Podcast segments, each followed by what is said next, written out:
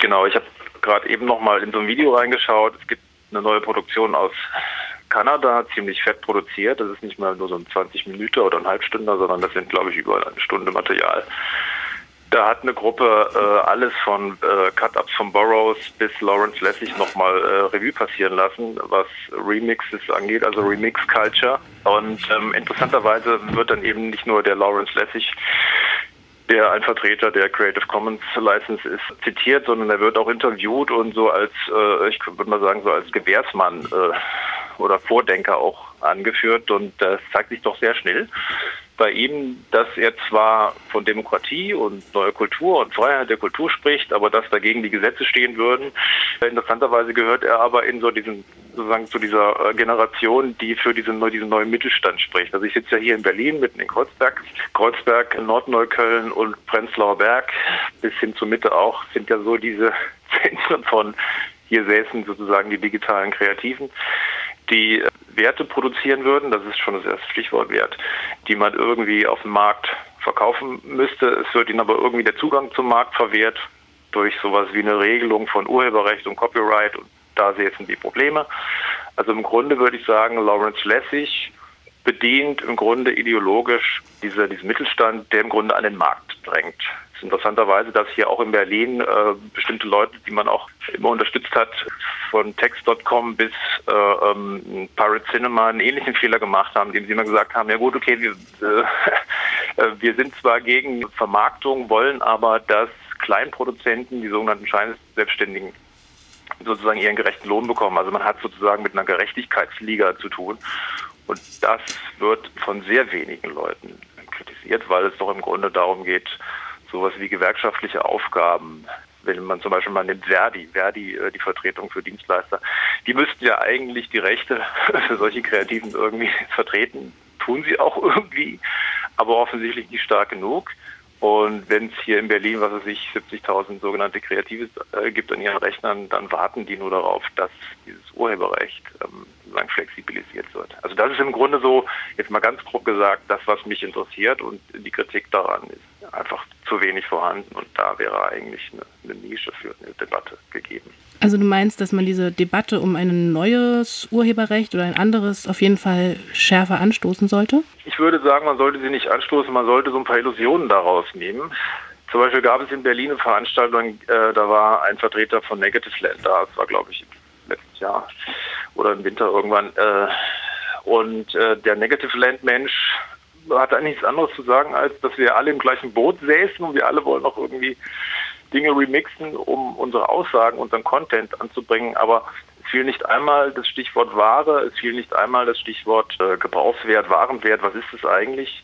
Es fiel nicht einmal das Wort kapitalistische Verwertung. Ist, ja, das wahrscheinlich schon, aber immer so, so ein bisschen so unter diesem Vorbehalt. Eigentlich äh, wollen wir doch unser Glück machen mit unserem Content und irgendwie daran wir kommen. Warum kommen wir nicht daran? Und die Debatte ging sozusagen in die falsche Richtung. Die Debatte hätte eigentlich lauten müssen, wir gucken uns jetzt erstmal an, was das eigentlich heißt, Wert. Was ist das überhaupt, geistiges Eigentum? Da gibt es schon äh, natürlich lange Traditionen, das zu kritisieren. Äh, da kann man die äh, Situationisten heranziehen, da kann man aber auch zum Beispiel so Konservative wie Jacques Attali heranziehen, der als Präsidentenberater in Frankreich in den 70er Jahren mal ein Buch über Neues geschrieben hat, also über äh, das Geräusch als Grundlage für Musik. Und da äh, rekapituliert er äh, ziemlich klar, wie das entstanden ist, äh, das äh, bürgerliche Recht äh, von Frankreich ausgehend, das sozusagen das Geist, sogenannte geistige Eigentum zu schützen.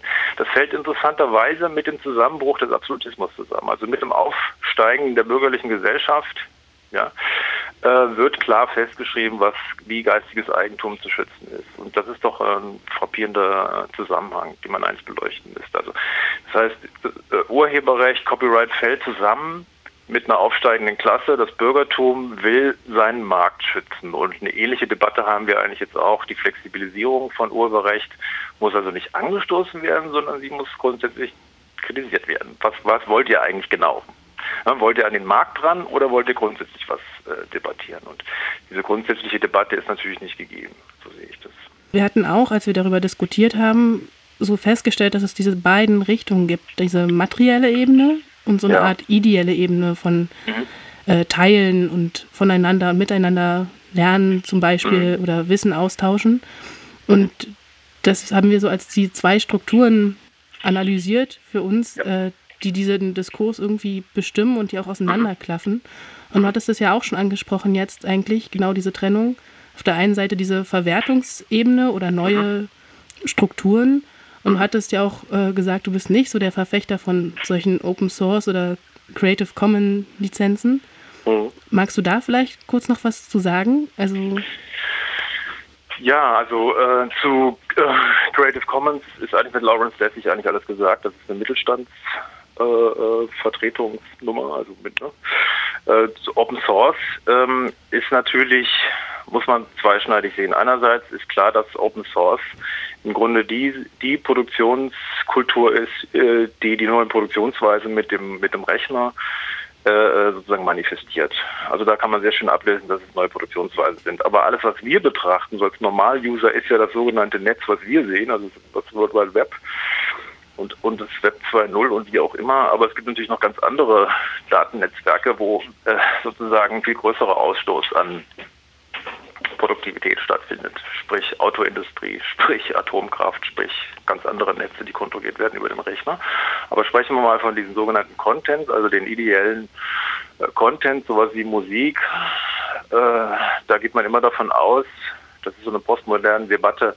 Lyotard hat das mal beschrieben anhand von Radio, da hätte man es mit Immaterialitäten zu tun. Äh, das äh, sozusagen ist einerseits der Materialismus da rausgetrieben worden, andererseits auf eine neue Ebene gehoben worden. Alles, was wir hören oder was wir auch sehen im Fernsehen, ist symbolische Ware oder ist eine, ist eine Ware, die äh, äh, mit Symbolen arbeitet. Und die ist halt schwierig zu capturen, auf der anderen Seite aber auch leicht zu capturen. Also ich kann sie sozusagen schwer messen. Was ist sozusagen überhaupt das, was ich da höre? Was ist der äh, Walk on the Wild Side Bus Riff? Wie, wie schreibt man das auf? was ist das? Wie kann man das messen? Auf der anderen Seite ist es aber auch ganz klar eine Warenproduktion. Uh, und äh, ähm, wenn man über Open Source spricht, muss man auch über Warenproduktion sprechen. Es ist dann sehr schnell klar geworden, damals in den frühen 90ern, dass zum Beispiel so eine große Firma wie IBM äh, gar nicht anders kann, uh, als auf Open Source zu setzen. Das heißt auf offene Standards. Es gibt immer wieder äh, Stress um solche neuen Standards. Microsoft will auch mal einen neuen Standard setzen. Äh, dann wehren sich andere äh, Produzenten dagegen. Nein, was, warum brauchen wir jetzt noch einen neuen Standard? Er, er, ist gar nicht wirklich offen. Wir brauchen plattformübergreifende Methoden. Auf der einen Seite haben wir da sozusagen die neuen Produktionsweisen, die äh, äh global funktionieren. Auf der anderen Seite spricht aber immer wieder dagegen, äh, das zu unterstützen, dass, es wir, dass wir es ja mit Konkurrenten zu tun haben. Also Apple und Microsoft arbeiten zwar zusammen, sind aber immer noch äh, als Produzenten dieser Ware äh, Konkurrenten, genauso wie Staaten auch gegeneinander konkurrieren und natürlich ihre entsprechenden Urheberrechtsgesetze haben. Also das ist eine ziemlich verzwackelte Sache. Das heißt, äh, es ist sehr einfach, äh, sich sozusagen hinter Open Source oder Free Software zu stellen und zu sagen, so wie eine Berliner Debatte das macht, Volker Krasmuck und Janet Hoffmann, wir sind dafür, wir sind dafür, wir sind dafür. Auf der anderen Seite ist es aber auch problematisch zu sagen, ja okay, äh, ihr sprecht aber immer nur davon, äh, dass es einen Überfluss gibt und wir kommen nicht daran. Aber das ist nicht die, die ganze Debatte. Die ganze Debatte ist eigentlich, was ist denn das Wertgesetz, was den sogenannten Markt, den ihr dauernd besprecht, überhaupt ausmacht. Entsteht das überhaupt am Markt, dieser Wert, oder ist er nicht schon viel früher produziert worden, nämlich von den Arbeiterinnen und Arbeitern? Das ist das, das heißt, man muss sozusagen äh, diese Debatten miteinander verbinden und äh, den sogenannten Kreativen am Rechner, wo man ja sagen kann, die am äh, Fließband sind ja genauso kreativ, sie planen zwar nichts, sie arbeiten aber den ganzen Tag kreativ. Ja? Also man muss sozusagen diese kreativen Debatte verbinden mit einer Selbstschulung, was ist Gebrauchswert, was ist Tauschwert, was ist Ware, was ist Privateigentum. Da gibt es eigentlich momentan am Markt nur eine wirklich sehr gute Arbeit, die ich auch schon seit längerer Zeit versuche durchzuarbeiten von Sabine Nuss Copyright. Die hat mal 2006 angefangen oder eben 2006 äh, eine, eine, Promotion geschrieben, äh, wo sie äh, den Eigentumsbegriff stark macht, um äh, solche Copyright-Probleme halt äh, zu beleuchten. Das wäre. Da stecken ja schon zwei Sachen drin, Wert und geistiges Eigentum. Wert von geistigem Eigentum, einerseits wie gesagt diese Nichtunterscheidung von Tauschwert und Gebrauchswert. Wenn ich äh, was bastle am Rechner, klaue mir den Basriff von Walk on the Wild Side, verstoße ich gegen Gesetz, kann aber daraus was Neues basteln. Das könnte ein Gebrauchswert sein, wenn es Leuten gefällt. Wenn ich es nicht verkaufen kann, hat es aber keinen Tauschwert. Aber darum geht es nicht, um diese Einzelproduktion, sondern es geht diese, um diese großen Massenproduktionen. Also wenn Pink oder sogar auch Peaches einen Hit machen, dann arbeiten ja mehrere Leute daran, nicht nur sie alleine. Zwar sind das immer Helden, Peaches ist immer so als Heldin bekannt geworden, sie arbeitet allein zu Hause am Rechner und baut einen Hit, so wie The Streets oder andere Remixer. Aber äh, der ganze Produktionsprozess umfasst ja viel, viel mehr als nur eine, eine, eine Person. Wenn ich sage, ich entkopple mich völlig vom Tauschwert, ich mache nur was für den direkten Verkauf, die Leute geben mir vielleicht was oder geben mir nichts, geben mir Naturalien, dann bin ich im Grunde da, wo ich gar nicht hin will, weil wovon soll ich leben? Ne? Das wäre sozusagen das Problem vom Wert. Und das geistige Eigentum ist, ist nicht nur ein ist nicht nur ein Gesetz, was man sozusagen tricky umgehen könnte, so wie der Lawrence Lessig das vorschlägt. Ne? Schreibt eine bestimmte Lizenz, die einen dürfen das kopieren, aber nicht verändern oder du darfst es kopieren und verändern.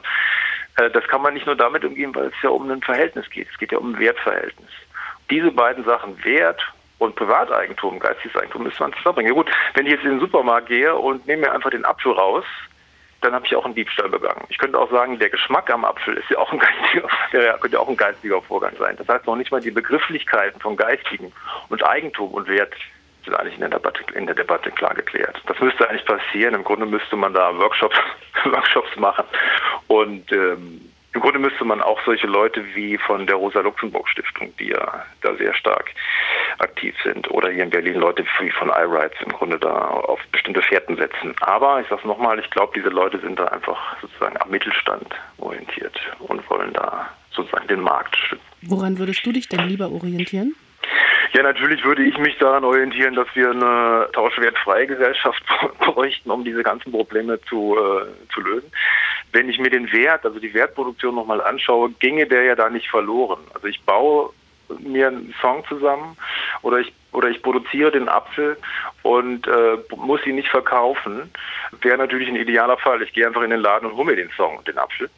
Das kann aber nur dann passieren, wenn wir sozusagen eine ganze komplette andere äh, gesellschaftliche Organisationsstruktur hätten, die auf Zeit zum Beispiel aufgebaut ist. Also nicht auf Geld, ne? der Apfel muss bezahlt werden, sondern ich habe ein Zeitkontingent, was ich äh, umsetzen kann in eine, ein, ein Gut, was ich mir dann hole. Weil für jeden Wert, den ich ja am Rechner zum Beispiel produziere, den Song, brauche ich vielleicht zwei Stunden meines Lebens. Oder vielleicht brauche ich 80 Stunden, weil ich muss das Zeug irgendwie zusammensammeln. Oder ich habe zehn Jahre gebraucht, weil ich ja studieren musste, wie das funktioniert mit den Geräten und dem Sampling und, und so weiter. Und dem Rechner, wie läuft es eigentlich ab. Das heißt, in diesem Wert steckt immer eine Arbeitszeit drin. Und solange wir nicht auf diese Arbeitszeit-Kategorien kommen, in den, in den, Diskussionen zum Beispiel, kann ich auch nie sagen, wofür ich oder wogegen ich bin. Ich kann nur sagen, ich habe keine Lust mehr für Dinge sozusagen äh, mich krumm zu machen, die ich eigentlich bräuchte. Das ist der Punkt. Also wir haben es sozusagen mit einem Clash von Produktionsweise zu tun. Deswegen empfehle ich auch nochmal das Verwienerungsbuch. Äh, die Produktionsweisen sind so immens gestiegen in, in der Geschwindigkeit und im Ausstoß, dass sozusagen das Recht, was wir haben, also Urheberrecht, immer hinterherhinkt. Insofern müsste man sagen, okay, Lawrence Lessig, deine bürgerliche Debatte ist wichtig. Ich unterstütze dich, damit wir wenigstens da mal vorankommen. Aber eigentlich könnten wir noch viel weitergehen und sagen, nee, wir brauchen gar kein Urheberrecht. Wir brauchen diese ganze Rechtsprechung überhaupt nicht mehr. Ja, das könnte man nicht abschaffen. Nur das schaltet man nicht einfach so ab, ne? weil es ein, ein, äh, ein gesellschaftliches Verhältnis ist, was auf Privateigentum gründet. Also das ist keine klare Position, sondern im Grunde sozusagen bin ich für Diskussion und Debatte und nicht für Diskurs. Also ist das nicht so eine gesellschaftliche Frage, die man vielleicht auch mitbedenken muss? Naja klar, ich meine, da gibt es ja Modelle. Also Marxisten würden sagen, ja klar, also Sozialismus, Kommunismus sind äh, gesellschaftliche Modelle, die sind natürlich anzudenken. Ähm, alles, was immer noch am Tauschwert hängen bleibt, also ein bisschen mehr Geld für die sogenannten Kreativen, bleibt immer noch äh, äh, im Kapitalismus hängen. Und solange wir äh, da keine anderen Modelle durch, durchgehen können, werden wir nicht weiterkommen. Ich meine, der Computer wird immer leicht verwechselt mit einer Kopiermaschine. Das ist ja alles sehr schön, Remixes und kopieren und dann wieder neu zusammensetzen, aber im Grunde ist der Rechner eine Universalmaschine oder eine universelle Maschine, die alles Mögliche brechen kann, meinetwegen auch eine Kopie wieder neu erstehen lassen kann von irgendeinem Musikstück. Aber mit einem Rechner kann man auch gesellschaftliche Planung beispielsweise äh, umsetzen. Natürlich nicht nur zentral gesteuert, wie das vielleicht, äh, wie man sich äh, den Stalinismus vorstellt oder vielleicht die DDR, Aber äh, man kann mit diesem Rechner, der als Kopiermaschine benutzt wird, ganz andere Vorausberechnungen natürlich. Was brauche ich wann, wo, wie, wen brauche ich wann, um Musikstücke zum Beispiel zu machen. Damit kann man sich perfekt organisieren. Das ist ja im Grunde auch äh, der Starting Point von so einer Firma wie IBM. Ne? Äh, die haben angefangen mit Tolerittmaschinen äh, organisatorische Abläufe, Fahrpläne für, für für den Zugverkehr und alles mögliche andere, Statistiken, vorauszubrechen. Also nicht nur zu sammeln, sondern auch vorauszubrechen. Also der Rechner ist ein Vorausberechner. Wenn ich den verwende für eine gesellschaftliche Planung, kann ich auch Zeit und Wert planen und äh, kann den ganzen Tauschwert, Quatsch und Markt natürlich abschalten. Nur dagegen stehen natürlich klare Interessen, weil Privateigentum ist ja nicht nur irgendein Privateigentum, sondern natürlich Privateigentum in der sogenannten herrschenden Klasse, muss man klar sagen. Also hat man hier so einen Klassenbegriff, was ist das überhaupt? Das sind alles verschüttete Begriffe, die man eigentlich in die Debatte einbringen müsste. Wo siehst du denn die Zukunft von dem Ganzen oder wo hättest du sie gerne zum Beispiel? Ja, Utopie braucht man nicht zu haben, weil das ist ja Wolkenkuckucksheim. Äh, es gibt immer Notwendigkeiten. Also so würde ich auch äh, sowas zum Beispiel wie äh, wir äh, erneuern das Urheberrecht sehen. Dass die Erneuerung des Urheberrechts, die Flexibilisierung an die neuen Produktionsweisen, ist eine Notwendigkeit und keine Utopie. Das heißt, wenn zum Beispiel Tim Renner sagt von Motor FM, wir brauchen da irgendwie neue Geschäftsmodelle, ist das für ihn eine Notwendigkeit. Das ist keine Utopie für ihn. Er sieht einfach nur, kann ich damit Geld machen oder kann ich kein Geld damit machen? Springt der Profit raus oder nicht? Also es geht nicht um Utopien, sondern es geht um, wie man Gesellschaft umbaut. Nur Geschichte sagt ja, die baut sich nicht einfach so um. Also wir blicken nach Libyen, äh, schau dir Ägypten an, Tunesien. Das baut sich nicht einfach nur irgendwie so um, sondern da gibt es natürlich heftige Konflikte. Das heißt, hinter oder unter oder neben diesem ganzen Urheberrechts- und geistigen Eigentum-Scheiß, diesem alten Müll, äh, stehen natürlich, äh, würde man sagen, sind Szenarien anzusiedeln, die heftig und blutig sein können. Also Französische Revolution und Urheberrecht in Frankreich fallen geschichtlich zusammen, aber die Französische Revolution war ja alles andere als unblutig. Ne, das heißt, da kommt man plötzlich so in Zusammenhänge rein, äh, die man allein nicht überblicken kann. Deswegen ist ja auch so ein Interview immer so problematisch, wenn man so Experten in Anführungszeichen befragt, was denkst du? Das ist zwar wichtig, um vielleicht ein paar Hinweise für sich äh, auszuformulieren, aber genau genommen müsste man das natürlich in größeren Gruppen ne, bereden und besprechen. Das alleine schafft man natürlich nicht. Ich würde ja sagen, analysiert das Zeug erstmal, guckt euch an, warum wer wie was sagt. Äh, ohne Illusion, man möchte gleich äh, alles ändern irgendwie. Und man müsse sich Interessen, Interessensgebiete und Interessensvertreterinnen anschauen, was die eigentlich warum wie sagen und, und was sie daraus machen. Also die Berliner Debatte ist irgendwie schon abgegessen. Also alles, was iRights im Internet zum Beispiel darbietet, ist, wir klären Jugendliche auf, was sie kopieren dürfen und was nicht. Ja, das ist sehr schön aber das führt natürlich nicht weiter, sondern macht, übernimmt sozusagen mehr so didaktische, pädagogische Aufgaben. Also da würde ich sagen, vorsichtig und aufpassen und sich nicht da gleich wieder in die. Ich meine, wenn die Leute in Diskussion sitzen, sagen sie sich, ich will, was heißt hier Copyright, was heißt hier Urheberrecht? Natürlich will ich kein Urheberrecht mehr. Ich will alles verwenden. Aber dann will ich auch vorne an die Straßenecke gehen und mich in das Auto setzen können, was ich brauche, um nach Halle zum Beispiel zu fahren oder so. Oder ich will eine ordentliche Wohnung. Ja? oder solche Dinge. Das heißt, im Grunde muss es viel weiter gehen als über diese Urheberrechtsdebatte hinaus. Ne? ist klar.